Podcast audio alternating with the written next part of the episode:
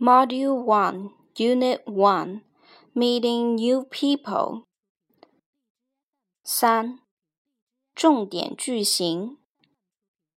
One, See you 等于 Goodbye.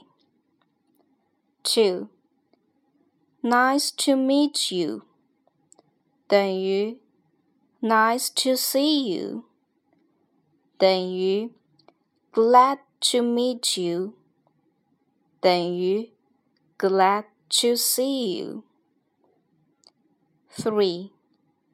She lives near our school 等于 She doesn't live far away from our school.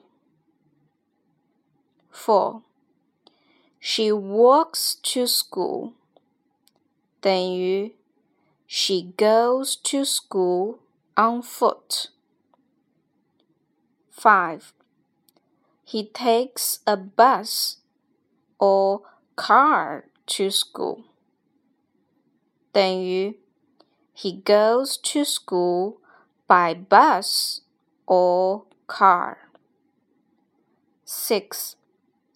She can play basketball well. 等于 she is good at playing basketball.